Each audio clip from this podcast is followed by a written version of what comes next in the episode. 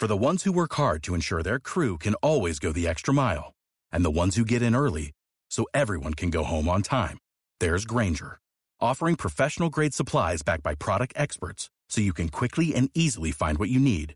Plus, you can count on access to a committed team ready to go the extra mile for you. Call, clickgranger.com, or just stop by. Granger, for the ones who get it done.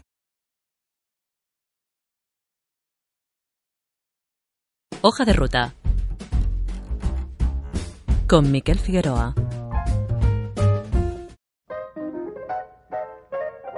Ya tenemos en las librerías aprendiendo de los mejores eh, dos, la segunda parte del libro más vendido de management de un autor español en los últimos años. Esta segunda parte sigue la línea de la primera, poniendo a nuestra disposición otras 500 reflexiones cuidadosamente seleccionadas de medio centenar de reconocidas personalidades eh, del mundo de la empresa, del deporte, la moda, la ciencia, la economía o el desarrollo personal y el management. Su autor es Francisco Alcaide, conferenciante, formador, escritor y coach en liderazgo y motivación. Lo tenemos aquí al teléfono. Buenos días. Buenos días, ¿qué tal? Encantado de estar con, todos vosotros. Pues igualmente, un libro, bueno, primero felicidades, porque mm, lo he dicho bien, la, primera, la primera parte de Aprendiendo de los Mejores es el libro de management más vendido de un autor español en los últimos años. Madre mía, ¿no? Sí, la verdad es que estamos muy contentos porque bueno, ese es el objetivo de un libro, de un producto o, de cualquier servicio, ¿no? Aportar valor a los demás y si lo están comprando es porque esa función se está cumpliendo. O sea que eh, yo a nivel personal encantado y la editorial también, ¿no? Claro, claro, es un, un, libro muy inspirador esta segunda parte también porque estimula, guía, ¿no? Es como ponernos en contacto con gente, con estos mejores eh, que pueden, eh, tienen mucho que decir, ¿no? Sí, la, finalidad es esa. Todas las personas eh, tenemos metas, tenemos sueños, tenemos objetivos. Sin embargo, la experiencia lo que dice es que luego la mayoría de, las personas se quedan a mitad de camino, no, no, no consiguen esos sueños, ¿no? Y, y surge una pregunta: ¿qué hacen o qué han hecho aquellas personas que ya han llegado donde, donde nosotros también queremos llegar? A mí me gusta decir que el éxito deja huellas, deja pistas y que si uno es capaz de identificar esas huellas, esas pistas, está, está en mejores condiciones a la hora de, conseguir sus propias metas. Claro, claro. Bueno, pues enseguida entraremos a, saber un poquito qué hacen estas personas para llegar tan lejos y qué hacemos o qué hacen otros para, para, no, para no llegar. Y, pero antes me gustaría saber un poquito más de esta segunda edición que trae, como decíamos, 46 nuevas personalidades y cuentas y al principio que has querido hacer una serie de cambios o de, o de potenciar una serie de, de, de particularidades, como es, por ejemplo, contar con más mujeres, ¿no? Sí, efectivamente. En el primer volumen solo había tres mujeres. Es cierto que por unas cuestiones culturales e históricas la incorporación de la mujer a todos los ámbitos, política, empresa, eh, deporte, ha sido más tardía. Y, como estaba un poquito descompensado, la, idea era también reflejar esa parte del liderazgo femenino eh, que es muy importante y además las mujeres tienen cualidades y valores eh, muy muy destacables y, además las mujeres que aparecen en este segundo volumen eh, tuvieron que, luchar o, salir adelante en, situaciones mucho más adversas que, que las actuales, ¿no? Desde Helen Keller, Coco Chanel, eh, Elizabeth Kubler-Ross, Eleanor Roosevelt, hay muchas, ¿no? En, en este segundo volumen, ¿no? También mm, dices que has querido incorporar más deportistas. ¿Por qué? Básicamente, yo siempre que hago un, e, un evento mm, intento invitar a algún deportista porque para mí el deporte es el ámbito que mejor refleja lo que es el desarrollo personal. Para mí los deportistas o el deporte es una metáfora de la vida, ¿no? Eh, si nos fijamos, eh, los deportistas para llegar arriba tienen que ser extremadamente mm, disciplinados. Eh, tienen que gestionar el éxito, pero también tienen que gestionar el fracaso. Eh, son personas que tienen que gestionar una fuerte presión, presión de los medios de comunicación, de los patrocinadores, del público.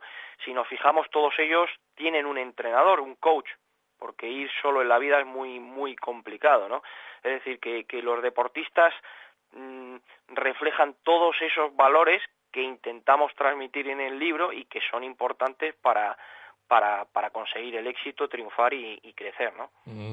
Y por último también remarcas que has querido dar mayor protagonismo al aspecto espiritual. ¿Por qué en este caso?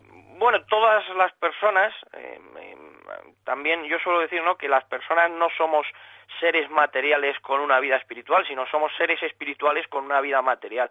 Las personas, todos antes o después, aunque nos vaya muy bien en el plano físico, en el plano exterior, eh, todos nos hacemos preguntas y todos necesitamos estar satisfechos o, en paz con uno mismo, ¿no? Y el aspecto espiritual es un aspecto importantísimo de, la vida que no se debe descuidar y que cuando uno solo se fija en lo externo, al final acabas vacío y, todos conocemos casos de, de, éxito que en el fondo están frustrados, ¿no? ¿no? No son felices. O sea que el aspecto espiritual también es muy importante, ¿no?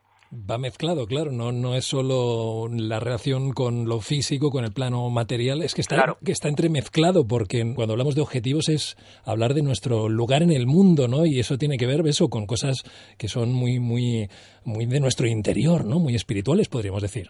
Totalmente, totalmente. Yo creo que lo has reflejado muy bien. Es decir, lo espiritual y lo material no está separado, están eh, relacionados. Y a mí me gusta decir también, ¿no? Un poco que hay que hay que buscar eh, el equilibrio integral, ¿no? Es decir, el dinero es importante, el trabajo es importante, pero también el ocio, la familia, los amigos, ¿no? La salud y, y, lo espiritual. Es decir, las personas no somos unidimensionales, sino que tenemos distintas parcelas, son distintas patas de una mesa y si una de las patas está deteriorada, pues la mesa cojea, ¿no?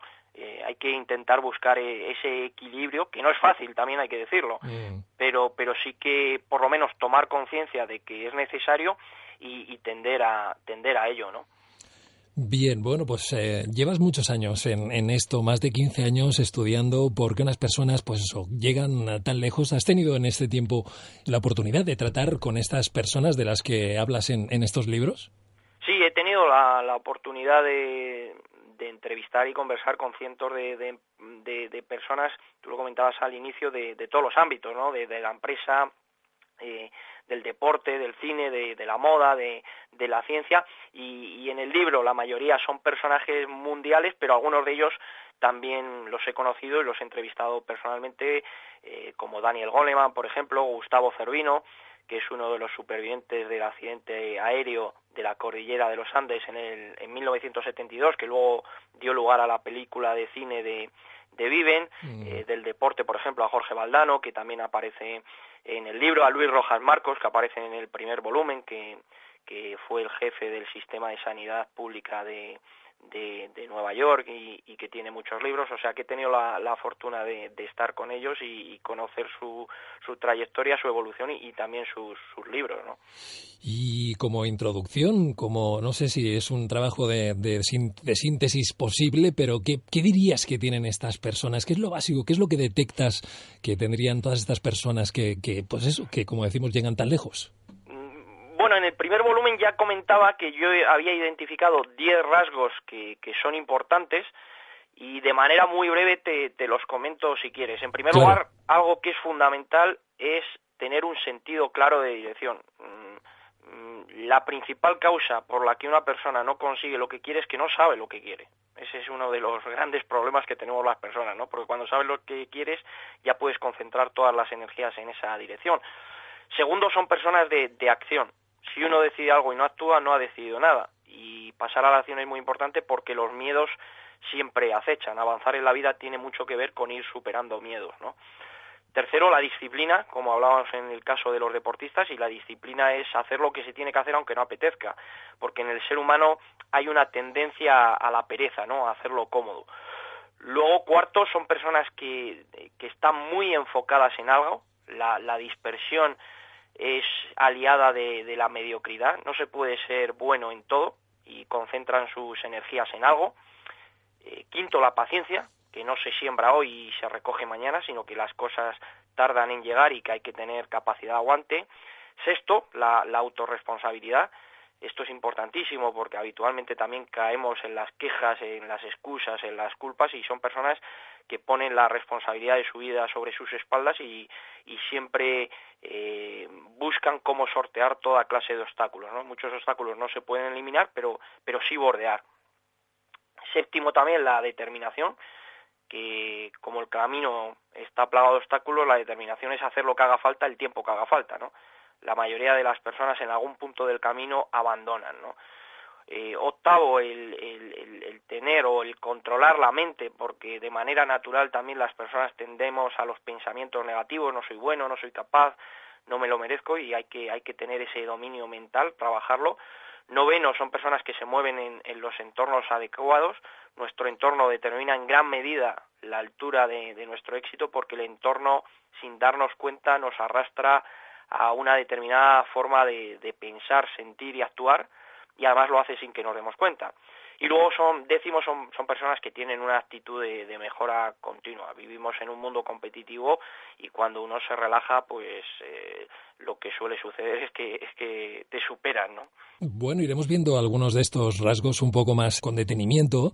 Tú hablas de que el punto de partida no siempre es lo más importante y de hecho muchas de las personas de las que hablas en el libro parten de circunstancias humildes, más bien humildes, pero tienen algo interesante que es que es la capacidad de aprender, como comentabas. Este, este rasgo es, es importante, ¿no? El, aprender es un activo importante. Bueno, eh, aprender es el activo más importante porque es lo que te lleva a pasar de dónde estás a dónde quieres llegar a estar, pero, pero es de sentido común, ¿no? Es decir, si uno quiere eh, aprender inglés, pues tiene que estudiar y practicar. Eh, si uno quiere aprender a hablar en público, tiene que estudiar y practicar. Eh, ese es el, el, principal activo de una persona y está presente en todas las personas. Es decir, que nuestra posición de partida condiciona, pero no determina dónde podemos llegar. Tus circunstancias actuales determinan dónde comienzas, pero no dónde, no nunca dónde dónde acabas, ¿no? Tú no eres tus circunstancias, tú eres tus posibilidades y además lo que dice la historia es que busques la excusa que busques, vas a ver que siempre hay gente que ha superado esas circunstancias. Es decir, si uno dice que es demasiado viejo para tener éxito, pues ahí está el caso de Ray Kroc, que es el que eh, consiguió mm, difundir y hacer grande a McDonald's y empezó a emprender cuando tenía 52 años, tenía diabetes, su situación financiera no era la mejor.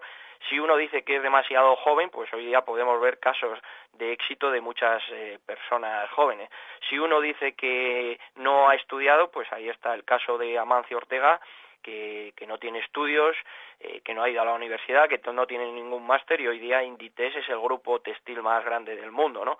Si uno dice que que su, su posición de partida o su familia tenía pocos recursos, la historia está plagada de, de, personas que, que, con determinación, con ganas y con actitud han superado todas esas circunstancias. Es un tema de, de, de determinación que hablamos antes. Hace algunos años se hizo un estudio sobre los factores claves del éxito y en el número uno aparecía la determinación o el compromiso y como decíamos antes, eso es hacer lo que haga falta el tiempo que haga falta.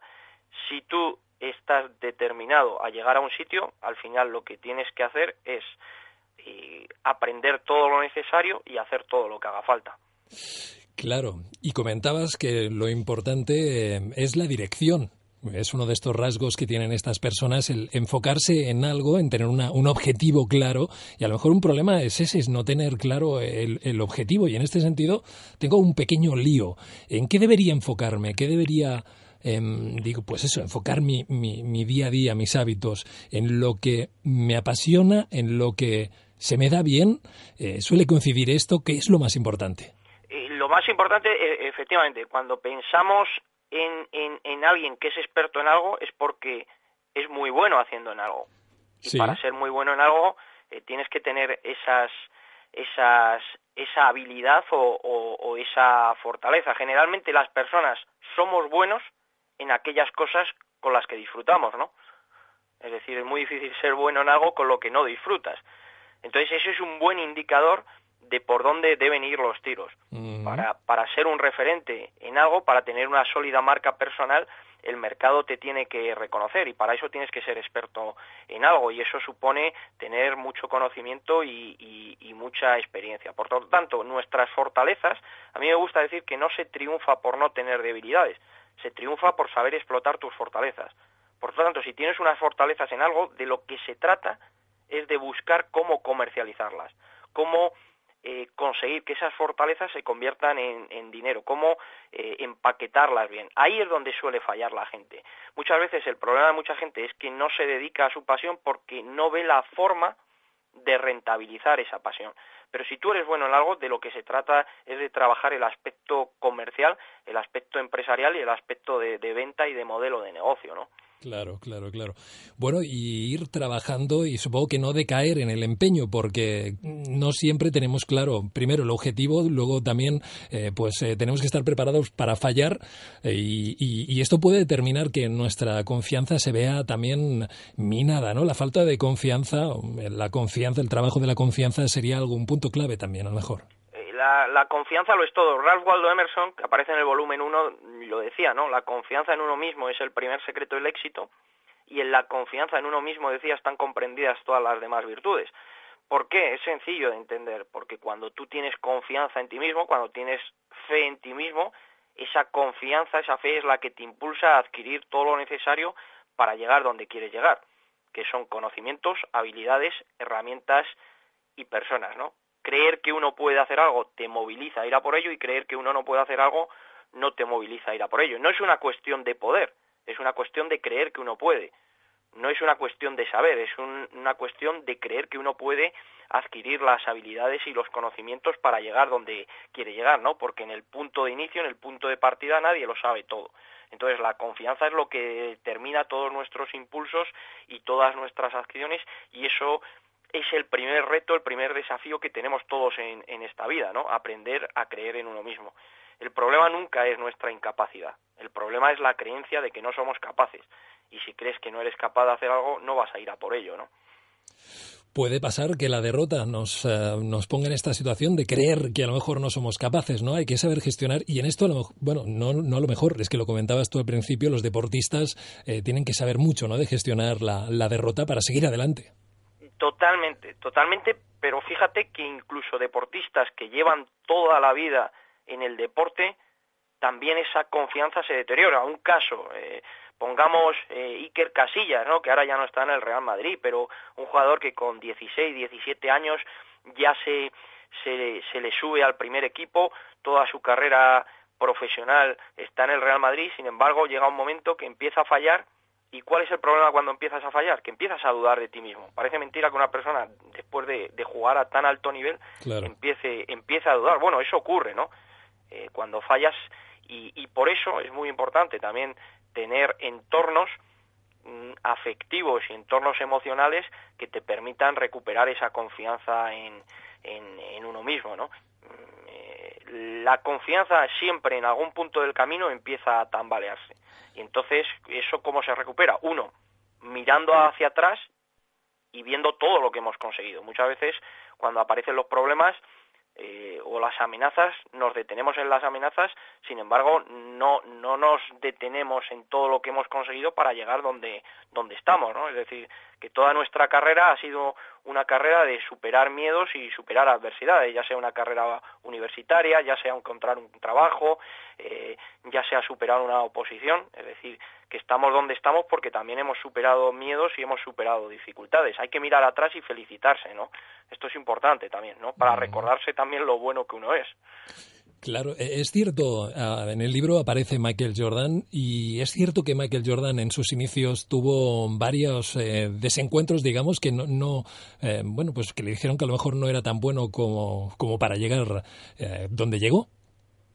Michael Jordan y, por ejemplo, en el mundo del cine Sylvester Stallone, que hasta que sale Rocky le, le, negaron hacer la película porque él quería hacer la película, él quería ser el protagonista y le ofrecieron dinero varias veces para comprarle, digamos, el guion y los derechos, pero los productores y, los directores de cine no querían que fuese él el, protagonista, hasta que después de, mucha perseverancia consigue que le dejen hacer el papel y, bueno, Rocky es el éxito de la carrera de, de Sylvester Stallone, ¿no? Eh, generalmente mm, hasta que uno consigue hacerse un hueco en el mercado eh, y tener una marca las, las, las puertas no se abren fácilmente. Por eso también hay que, hay que tener resistencia y, y, seguir luchando, ¿no? Disciplina, otro de los eh, de estos rasgos importantes. Eh, diversos autores durante todo el libro hablan eh, en un término u otro, pero todos vienen a decir que pequeños gestos diarios sostenidos en el tiempo nos llevan a nuestros objetivos. Sí, es decir, cuando a menudo lo difícil no es saber lo que hay que hacer, lo difícil es hacerlo. Es decir, que si uno quiere tener un cuerpo 10, ahora que llega el verano, ¿no? Se va al preparador físico y le dice, tienes que hacer esto, ¿no? Pero la gente deja de ir al gimnasio. Es decir, lo que hace que tengas un cuerpo 10 y el, músculo coja forma es ir todos los días al gimnasio de manera constante y, y con paciencia, ¿no? Si uno quiere tener una dieta saludable es lo mismo el nutricionista te dice lo que tienes que hacer, pero la gente eh, se salta la dieta. No, un gran éxito no es otra cosa que la suma de muchos pequeños éxitos, que son los éxitos de, de, de, cada día, ¿no? Si cada día das un paso, al final acabas llegando muy lejos. El problema es que la pereza siempre acecha, por eso Jim Rohn, que también aparece en el libro, solía decir que la gente no consigue resultados porque prefiere hacerlo cómodo a lo necesario, ¿no? y, en segundo lugar que hay que tener paciencia, que, que no se siembra hoy y se recoge mañana, sino que eh, el fruto suele llegar después de, de, de esa constancia a lo largo del tiempo. Bruce Lee, que también aparece en el libro, decía que a lo mejor no se trata tanto de añadir cosas, sino de restar. En este sentido, podríamos aplicarlo eh, pensando que a lo mejor lo, importante es ir quitando las cosas que, mm, pues eso, no nos aportan un valor, estos hábitos que no nos, no nos llevan donde queremos y, dejar solo aquello pues, que sí nos lleva allí. A mí esa reflexión me parece muy importante porque hoy día tenemos demasiados ladrones de, tiempo, ¿no? Sí. Hoy en un mundo hiperconectado, eh, en un mundo de, redes y medios sociales, es muy fácil perder la atención y centrarse en, cosas que, como decías, no aportan valor. Eh, hoy día creo que es más importante que nunca ser productivo y esto es importante. Productividad no significa hacer muchas cosas, sino eliminar todo lo que no debería hacerse, ¿no? Es decir, al final el problema nunca es el tiempo, todos tenemos el mismo tiempo. El problema es dónde pones tu atención y tu, y tu foco. Y hay que poner la atención y el foco en aquello que genera rentabilidad, en aquello que nos aporta valor, ¿no? Bueno, interesantísimo, lo llevamos viendo. Además, es un libro que, que inspira cuando vas leyendo estas, eh, estas, pues, estos pensamientos en boca de estas personas. Bueno, tú pones eh, las frases y luego haces una. lo desarrollas un poquito en tus palabras, ¿verdad? De cada uno de, los autores. Han seleccionado 10 eh, frases, 10 titulares que yo conociendo sus obras y su trayectoria he considerado que eran más relevantes y a partir de ahí también con, con todas las entrevistas que yo he hecho el objetivo es dar coherencia y sentido a esas frases eh, analizándolas en, en, profundidad, ¿no? Darles una explicación, eh, explicar a la gente las causas y, o los porqués de, esa frase, ¿no? Bueno, como digo, es un libro muy, muy inspirador. Ah, has hablado también del control de la mente y ah, en este sentido Daniel Goleman, que es pues conocido por sus libros sobre la gestión emocional, eh, pues, eh, pues eh, tiene mucho que decir. Llega a afirmar que no importa cuán inteligentes seamos si no sabemos gestionar nuestras emociones, porque esto nos va a hacer que no lleguemos muy lejos. Las emociones son importantísimas en en todo, ¿no? El, conocimiento por el conocimiento no, no vale nada, ¿no? Lo que vale es el conocimiento en acción. Y al final, detrás de cualquier acción que tomamos siempre hay una emoción.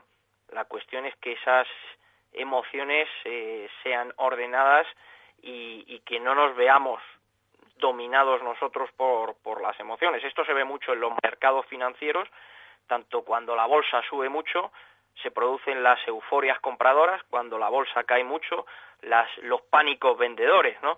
Es decir, eh, la euforia te hace ver las cosas mejor de lo que son, el derrotismo te hace ver las cosas peor de lo que son. Eso sería una mala gestión de, de, las emociones, ¿no? Una persona con inteligencia emocional es una persona que, que sabe reconocer sus emociones, administrarlas y, y, gestionarlas oportunamente, ¿no? Y que no se deja dominar por los calentones, por las avaricias, eh, por la rabia, sino que, que, tiene autocontrol, ¿no? El mm. autocontrol, el autoconocimiento y el autocontrol son claves y pautas esenciales de, de, la inteligencia emocional, ¿no? Conforme vas diciéndolo, claro, yo, eh, a lo mejor es el, el, ámbito que más conozco, básicamente por lo que por lo que veo en la televisión, el tema de los deportistas, cuando, bueno, pues en un partido de tenis, por ejemplo, Rafa Nadal, que ha remontado partidos de una manera bestial, por ejemplo, pues ahí se ve mucho, muchísimo, ¿no? el, control que debes tener de, de, las emociones, de los pensamientos que te pueden surgir en ese momento para, para remontar eso. Y como en el deporte, pues en la vida en general, claro. Sí, volvemos a hablar del deporte que siempre sale y es, siempre clave, como, como decíamos antes, ¿no? que es una metáfora de la vida. Efectivamente, em, cuando las cosas van mal, lo fácil es rendirse, lo fácil es entrar en un bucle negativo, lo fácil es que la confianza en uno mismo se deteriore y ahí es donde hay que mm, demostrar ese, ese control mental, en saber que, que tú tienes unas fortalezas, saber que, que también siempre que llueve escampa. Mm, em, muchos jugadores de tenis, Djokovic lo decía precisamente hablando de Rafa Nadal, decía que Rafa Nadal era el único jugador de la pista que era capaz de mantener la concentración desde el primer momento hasta hasta el último, ¿no? El resto pues sufrimos, o el resto sufren vaivenes, ¿no? Eh, momentos de, de, mayor euforia y, momentos de, de, mayor desolación. Pero si tienes esa capacidad de concentración mental, tienes mucho, mucho ganado. También hay que decir que esa capacidad de concentración mental no es innata, que hay que trabajarla. Todo eso, todos son hábitos. Nuestra vida siempre es el resultado de nuestros hábitos y mucho, muchas veces eh, ponemos énfasis en los hábitos físicos, en nutrición, ejercicio, pero también hay que poner eh, énfasis en los hábitos mentales, ¿no? Porque como, como comentábamos al inicio, ¿no? El ser humano por una eh, por su propia evolución biológica tiende de manera natural a, a, lo negativo, ¿no? Porque hace millones de años las amenazas eran múltiples y el ser humano lo que buscaba siempre era la seguridad y la protección, ¿no? Y, la mente tiende de manera natural a, a coger la alternativa más segura, más cómoda, ¿no? La más fácil. Bueno, pues eh, como vamos viendo, esto es solo un aperitivo porque el libro está plagado de, de, estas reflexiones, eh, de esta profundidad para ir indagando en nuestra naturaleza y en lo que nos puede hacer llegar a nuestros objetivos, llegar más lejos. Y bueno, pues aquí lo tenemos en este libro aprendiendo de los mejores, la segunda parte ya, que supongo que será un éxito, pues tal como ha sido la primera. Y Francisco, no sé si estás ya planteándote una tercera algunas personas me, han pedido y me han solicitado que, escriba una tercera parte y aunque no está previsto a fecha de hoy, sí que hay eh, personajes de, múltiples ámbitos para hacer una tercera, una cuarta o, una, o una quinta parte, ¿no? Porque eh, la finalidad de este segundo volumen era incorporar a personas de ámbitos o disciplinas no contempladas en, el primer volumen. Por eso aparecen gente del deporte, eh, de la productividad, de hablar en público, eh, muchas más mujeres y, y, si se hiciese otro volumen ese sería el, el objetivo, ¿no? Bien, pues yo te animo a hacerlo, eh, a hacer una tercera, una cuarta, las que hagan falta. Es un libro, creo yo, pues para tener ahí encima, ir consultando, ir sintiéndote en conexión con esas personas que siempre inspira mucho y aporta pues este conocimiento eh, que nos puede hacer conseguir nuestros objetivos, sean los que sean. Y te agradezco, bueno, pues el, ratito que hemos pasado, Francisco. Te mando un abrazo. Igualmente, gracias a, vosotros por, por invitarme.